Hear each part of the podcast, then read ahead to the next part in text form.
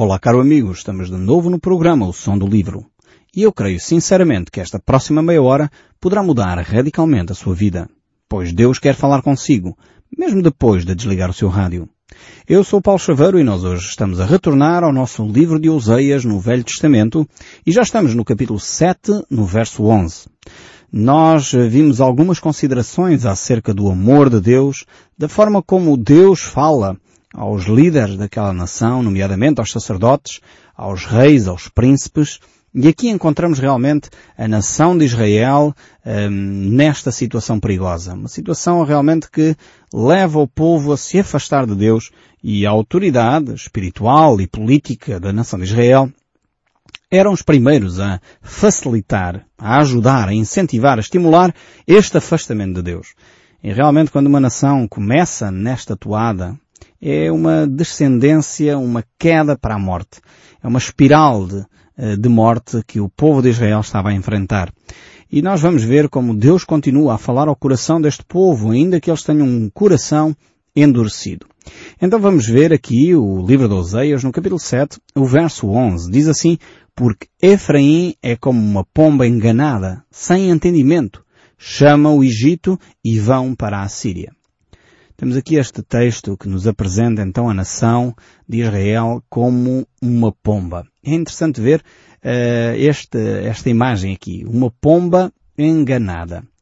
Uh, se há algo que caracteriza os pombos, é o seu sentido de orientação. Uh, eles podem fazer milhares de quilómetros, mas sabem sempre regressar até ao seu pombal. No entanto, o texto bíblico mostra aqui que a nação de Israel, que é designada por Efraim, é um outro sinónimo para a nação de Israel, é uma pomba que perdeu o seu sentido de orientação. Está sem entendimento, está sem rumo, está sem propósito. Não sabe realmente como conduzir a sua vida. Por isso, voltou-se para o Egito. Vejam a ironia uh, do destino, como diz o povo. Vejam aqui, no fundo, esta falta de entendimento. Voltaram para aquele que havia escravizado a nação de Israel. Voltaram para o Egito para pedir auxílio em vez de se voltarem para Deus. Não buscaram a Deus e por isso eles ficaram completamente uh, desorientados. Quando alguém busca a Deus com humildade, Deus se revela. Eu tenho ouvido várias pessoas a dizer, mas eu procurei Deus e não encontrei. Eu quero dizer que você ou procurou mal ou procurou no sítio errado. Quando nós procuramos efetivamente a Deus, Deus está perto, Ele quer se revelar. Se você tem sinceridade no seu coração e busca a Deus, Deus vai se revelar. Aquele que bate, a porta se abre. Aquele que busca, encontra. Diz a palavra de Deus, é promessas de Deus para si. Então se está nessa busca, Deus vai se revelar. Esteja atento. Fique realmente com os sentidos bem ativos, porque Deus quer falar consigo. Israel aqui ficou desorientado, não encontrou Deus, porque eles buscaram no sítio errado. E quantas vezes nós eh, não buscamos as coisas eh, no sítio certo. E por isso mesmo eh, ficamos desorientados, ficamos sem saber qual o rumo. Eu lembro-me quando era pequeno, brincava aquela brincadeira de se esconder um objeto. Então alguém escondia o objeto e um grupo de crianças eh, andava à procura desse objeto. E conforme se aproximava desse objeto, o elemento que tinha escondido eh, iria dizendo estás mais quente, estás mais frio. Quanto mais perto estávamos do objeto, mais quente estávamos. E havia às vezes crianças que se afastavam Uh, centenas de metros à procura desse objeto e nem se apercebiam que estavam cada vez mais distantes uh, desse dito objeto a vida cristã é um pouco assim. É quase como essa brincadeira de crianças, eh, no sentido que podemos estar à procura de, de, Deus, mas cada vez estamos a caminhar para mais longe. E se nós não vamos ouvindo a voz daquele que orienta uh, a nossa vida, dizendo estás cada vez mais frio, estás cada vez mais longe, estás cada vez mais afastado, e, ou estás cada vez mais próximo, estás quase a encontrar Deus. Se nós não vamos ouvindo essa voz que fala connosco, a voz do Espírito Santo que toca o nosso coração, muitas vezes chegamos a ser como esta pomba completamente desorientada, buscando auxílio uh, naqueles que haviam escravizado e consequentemente sofrendo a penalidade disso, sendo levados para a Síria para o cativeiro. Então temos aqui esta nação de Israel, que é uma nação que se está a tornar arrogante, soberba, cada vez mais orgulhosa de si própria, capaz de pensar que só por si chega lá, não precisa dar auxílio de ninguém, não precisa sequer do auxílio de Deus, e cada vez esta nação está-se a afundar mais e mais, não procurando no sítio certo, não abandonando o seu pecado, não abandonando a sua arrogância. Precisamos realmente uh, caminhar com humildade. A humildade é o caminho para o encontro com Deus. Porque a palavra de Deus nos diz que aquele que é humilde, Deus o exaltará. Aquele, por sua vez, que é orgulhoso, Deus o irá abater. Achei curioso, esta semana estava a falar com, com uma pessoa uh, e ela estava a dizer, há pouco tempo, uh, há poucos dias, há poucas semanas, a minha vida deu uma grande volta. Eu estava abatido, estava desanimado, desencorajado. Há poucas semanas deu uma grande volta. E eu perguntei, mas consegues identificar o porquê dessa volta? E eu creio que a pessoa não chegou bem a entender uh, a razão da sua mudança. Eu creio que teve a ver com esta mudança do coração, mudança de reconhecer o seu erro, abandonar o seu pecado. E quando isto acontece, nem nós nos damos conta de que a mudança aconteceu. Enquanto nos mantemos orgulhosos, uh, amargurados com a vida, a pensar que somos as maiores vítimas do mundo, está tudo contra nós, nós enquanto mantemos esta, uh, enfim, esta, esses pressupostos, vamos-nos cada vez afastando mais de Deus e dos outros. Quando humildemente reconhecemos as nossas eh, falhas, pedimos perdão a quem ofendemos, reconciliamos-nos com quem estávamos zangados, então a nossa vida muda completamente. Experimente isso na sua própria vida, vai ver como as mudanças serão significativas. E é isto que Deus nos ensina aqui, com este orgulho e esta arrogância da nação de Israel, que cada vez se afundava mais. Diz o verso 10 exatamente isto. A soberba de Israel abertamente o acusa. Vejam bem como a nação de Israel estava cada vez mais a se afundar no seu próprio orgulho. Havia uma frase há uns anos atrás uh, que defendiam no sentido de que estamos orgulhosamente sós. O orgulho uh, nunca foi bom e de facto o orgulho conduz-nos à solidão. Isso não havia nada que realmente nos fizesse ficar cada vez mais sós, era de facto o nosso próprio orgulho como nação. E eu creio que como nação temos que pedir perdão pedir perdão àquele que, àqueles que ofendemos, àqueles que maltratamos, nós que somos um povo acolhedor, um povo que sabe uh, ser hospitaleiro, durante séculos tratamos mal outros povos, uh, discriminamos racialmente outros povos. Muitas vezes não fomos, uh, a tal hospitalidade perdemos-la e nós precisamos pedir perdão por isso. Precisamos voltar a ser um povo que assuma as suas responsabilidades. Eu creio que seria bonito que os nossos líderes políticos, que são, no fundo, os nossos representantes, assumissem eh, as suas falhas das atrocidades que cometemos, mesmo no período, enfim, mais uh, dourado da nossa nação, quando cometemos atrocidades contra muitos povos uh, que colonizamos até, atitudes que foram tidas muitas vezes erradas e nós precisamos de pedir perdão. Não quero dizer com isso que as coisas não poderiam ter sido diferentes. Aliás, eu creio que sim.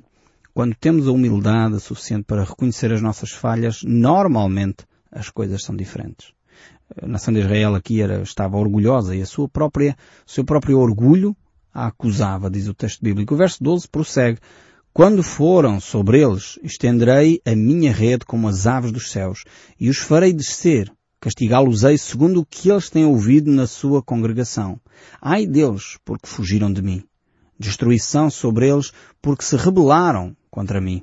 Não clamam a mim de coração, mas dão uivos nas suas camas, como o trigo e para o vinho, e se ajuntam, mas contra mim se rebelam.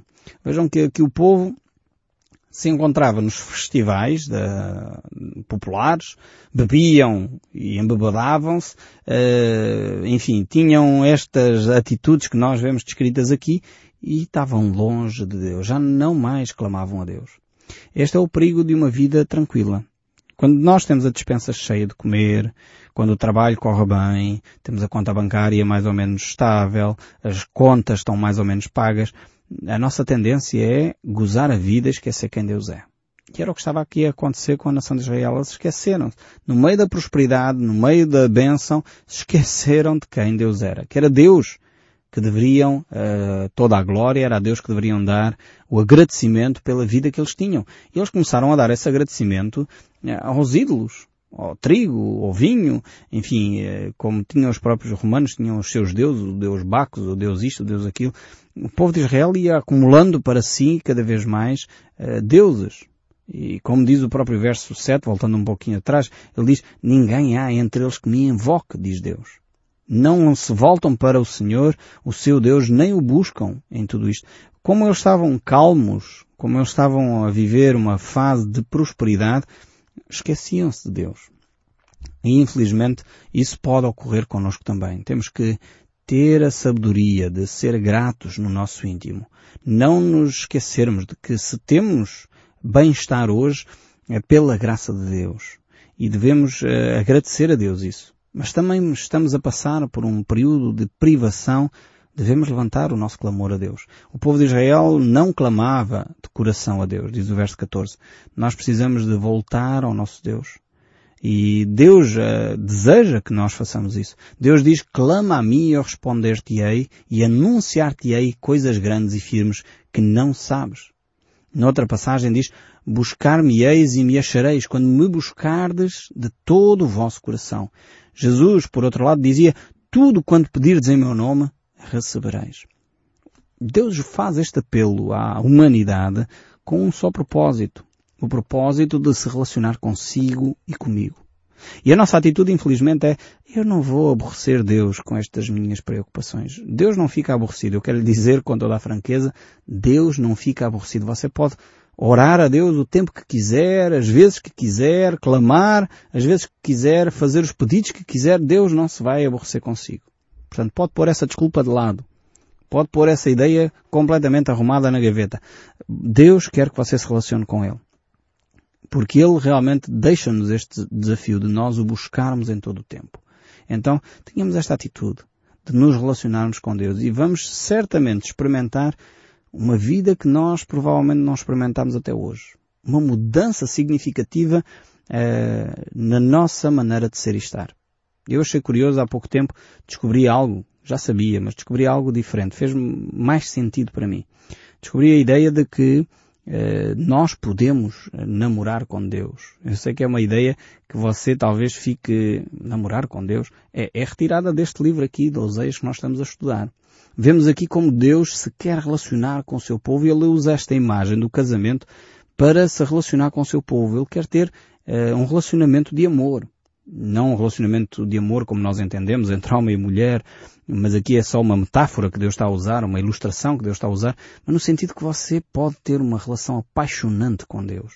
Uma relação que mexe consigo. Uma relação que não é só ritual, que não é só oca, que não é só cansaço. A pessoa olha para a Bíblia e diz, mas o que é que eu vou fazer? Olha para a igreja e pensa, oh, que coisa. Não, a relação com Deus pode ser estimulante, desafiadora, entusiasmante, apaixonante. E é esse tipo de relação que Deus quer desenvolver consigo. Se você está a viver um período de enfado, de cansaço, de deserto, eu sugiro que você reavalie a sua vida. Entregue a sua vida a Deus. Busque-o com humildade e Deus vai se revelar ao seu coração. Isso eu garanto. Em nome de Jesus. Não por mim. Não por causa de eu ser isto ou aquilo, mas porque a palavra de Deus promete você pode ter essa experiência com Deus. Mas voltando aqui ao nosso texto bíblico, no livro de Oseias, vamos ver aqui o verso 15. Diz assim, adestrai e fortalecei os seus braços, no entanto, maquinam contra mim. Deus age em favor do povo e o povo vira as costas a Deus. O verso 16 diz, eles voltam, mas não para o Altíssimo. Fizeram-se como um arco enganoso. Caem à espada os seus príncipes, por causa da insolência da sua língua. Este será o seu escárnio na terra do Egito. Aqui temos Israel eh, que se volta para encontrar socorro, porém eles não voltam para Deus. Voltam-se para o Egito. E isso vai produzir vergonha, vai levá-los ao descrédito, vai fazer com que eles realmente eh, caiam eh, em desgraça. E tem uma atitude completamente diferente daquela do salmista que diz Deus é o nosso refúgio e fortaleza, socorro bem presente nas tribulações. Este é o nosso Deus.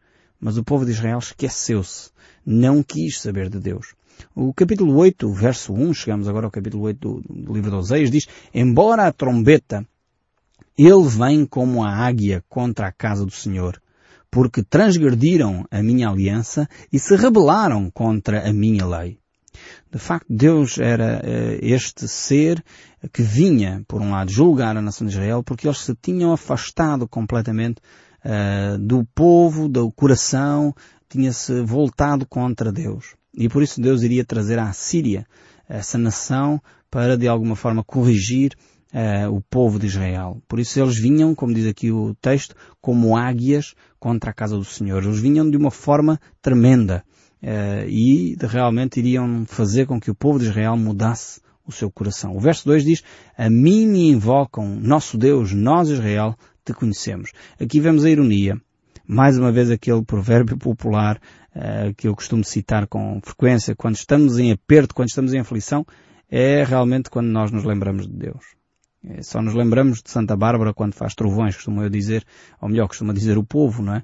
Uh, e aqui Israel, quando está em aperto, quando está em aflição, uh, vem e invocam o nome de Deus.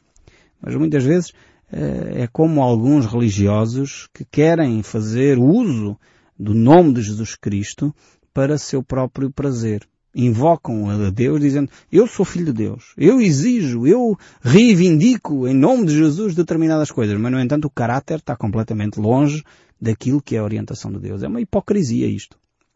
E é tal hipocrisia que Jesus condenou nos fariseus. Nós não podemos ir a Deus e dizer eu reivindico em nome de Jesus porque eu sou filho de Deus, eu sou cristão, ou sou isto, ou sou aquilo. Eh, quando na realidade o meu caráter está completamente distante daquilo que é a orientação de Deus. Quando eu não ligo à Bíblia, quando eu não oro, depois na aflição eu clamo. Ah, realmente nós precisamos de ter mais seriedade na nossa aproximação à nossa relação com Deus. O povo de Israel era um povo não muito diferente de você e de mim. E por isso é estranho eh, que quantas vezes a gente lê aqui o texto diz Israel e se calhar podíamos pôr o seu nome e o meu nome neste texto. Eu, sinceramente, identifico-me em algumas alturas com este povo de Israel. Percebo que eu às vezes sou incoerente. Preciso de ter mais coerência na minha relação com Deus. Não posso vacilar desta maneira assim. Num dia estou lá em cima, uh, cheio de vontade de servir a Deus. No outro dia é como se o mundo tivesse a desabar. É por isso que nós temos que alicerçar a nossa vida naquilo que é uh, o mais firme que é Jesus. Por isso ele dizia, eu sou o caminho, a verdade e a vida, e ninguém vem ao Pai senão por mim. Mas notemos ainda o verso 13 aqui deste capítulo 8. Diz assim, Israel rejeitou o bem, o inimigo o perseguirá. Eles estabeleceram reis, mas não da minha parte. Constituíram príncipes, mas eu não o soube. Da sua prata e do seu ouro fizeram ídolos para si, para serem destruídos. Esta era a idolatria do povo. Eles continuavam a promover deuses, criar imagens, eh, nomear reis que não tinham nada a ver com os princípios de Deus. E isto deve nos fazer pensar também, eh, nós hoje não temos rei em Portugal, mas pensar nos nossos governantes. Quando nós vamos a eleições, que tipo de governantes nós estamos a nomear? Eh, Deus aqui diz que eles estavam a eleger reis que não eram de Deus. Será que nós estamos a nomear governantes uh, que não têm um coração minimamente virado para Deus? Nós deveríamos, como cristãos, ter isto em atenção. Dizemos ser cristãos, 98% da nossa população se uh, afirma cristã. Eu pergunto se estamos a eleger cristãos para governar a nossa nação. Pessoas que são segundo o coração de Deus. Deveríamos ter isto muito sério nas nossas reflexões políticas também. Oseias segue no capítulo 8, o verso 5 a dizer, o teu bezerro, ó Samaria, é rejeitado. A minha ira se acende contra eles. Até quando serão eles incapazes uh, da inocência? Ou seja, eles têm esta atitude aparente de inocência, eles têm esta atitude uh, de fingimento, mas no entanto estão longe de Deus. Eles criam esta imagem, este bezerro de Samaria, ao qual Deus rejeitou desde o início. O povo uh, começou logo assim que se dividiu uh, Israel, criando as dez tribos a norte e as duas a sul. Uh, lá as dez tribos do norte criaram este bezerro de ouro para que as pessoas não tivessem que ir ao templo, mas isto foi algo que Deus sempre abominou. E continua o texto bíblico, porque vem de Israel, a obra de artífice não é de Deus, mas em pedaços será desfeito o bezerro de Samaria, porque semeiam ventos e cegam tormentos. Eu não sei se você reconhece este provérbio que nós temos no nosso, no nosso português. Uh, semeamos ventos, colhemos tempestades. Vem daqui das Escrituras. É curiosíssimo como nós temos tantos provérbios populares uh, que saem da Bíblia. Uh, este aqui é de Oseias capítulo 8, verso 7. Porque semeamos ventos e semeamos, uh, semeamos tormentas. Não haverá seara, a erva não dará farinha, e se der, comê-la-ão os estrangeiros. Este é o desafio e o apóstolo Paulo reforça esta ideia uh, de que quem semeia ventos colhe tempestades que é aqui do, livro de Oseias. Você agora já sabe identificar este provérbio com o texto bíblico. Quando alguém disser este provérbio, você sabe, isso é Oseias 8, verso 7. O apóstolo Paulo diz, diz a mesma coisa, tudo quanto o homem semear, isso ceifará. Ou seja, as nossas ações, por outras palavras, têm consequências. Nós não podemos uh, pensar que se eu tiver a mentir, a coisa vai funcionar bem. A mentira tem sempre consequências e consequências terríveis. As pessoas vão desacreditar de nós, vão perder a confiança e isso vai ter a médio prazo problemas e trazer problemas para nós. Aquilo que nós semeamos é o que nós colhemos. Nós temos que ter isto muito, muito em atenção. Não podemos dourar a pílula, como se costuma dizer. Temos que estar atentos à nossa maneira de nos conduzirmos. Então é esta atitude uh, que nós devemos ter, sempre procurando a orientação de Deus. E Deus vai pedir contas da nossa vida. Jesus nos relatou isso quando aquele, eh, conta aquela parábola daquele homem que tinha todos os bens, já estava farto de bens, ele dizia, agora a minha alma pode uh, regaladamente descansar. E Deus diz, louco, esta noite pedirei a tua alma, e o que tens uh, para quem será? Para quem será os teus bens? Nós temos que avaliar bem a nossa vida. O livro de Oseias, verso 8, uh, diz ainda, Israel foi devorada. Agora está entre as nações como coisa de que ninguém se agrada porque subiram à Assíria. O jumento monteja anda solitário, mas Efraim mercou amores. Todavia, ainda que eles merquem socorros entre as nações, ou os congregarei, já começaram a ser diminuídos por causa da opressão do rei e dos príncipes. Porquanto Efraim multiplicou altares para pecar, estes lhe foram para pecar. Embora eu lhes escreva na minha lei em dez mil preceitos, estes seriam tidos como coisas estranhas. Amam o sacrifício, por isso sacrificam pois gostam de carne e comem, mas o Senhor não os aceita. Agora se lembrará da sua iniquidade e lhes castigará o pecado. Eles voltarão para o Egito. Temos aqui a consequência dos atos que eles fizeram. E no fundo, este povo uh, deseja as festas, deseja os rituais, deseja os sacrifícios, mas Deus diz na sua palavra que Ele ama mais a obediência do que o sacrifício. E eu creio sinceramente que nós precisamos voltar à obediência à palavra de Deus. Quando começarmos a experimentar essa realidade na nossa vida, a nossa vida vai viver uma mudança tal que nós iremos começar a ter um cristianismo muito mais sério, muito mais vivido e a paz de Deus, que excede o entendimento, vai guardar sem dúvida o nosso coração finalmente. E eu espero sinceramente que o som deste livro continue a falar consigo, mesmo depois de desligar o seu rádio. Que Deus o abençoe ricamente e até ao próximo programa.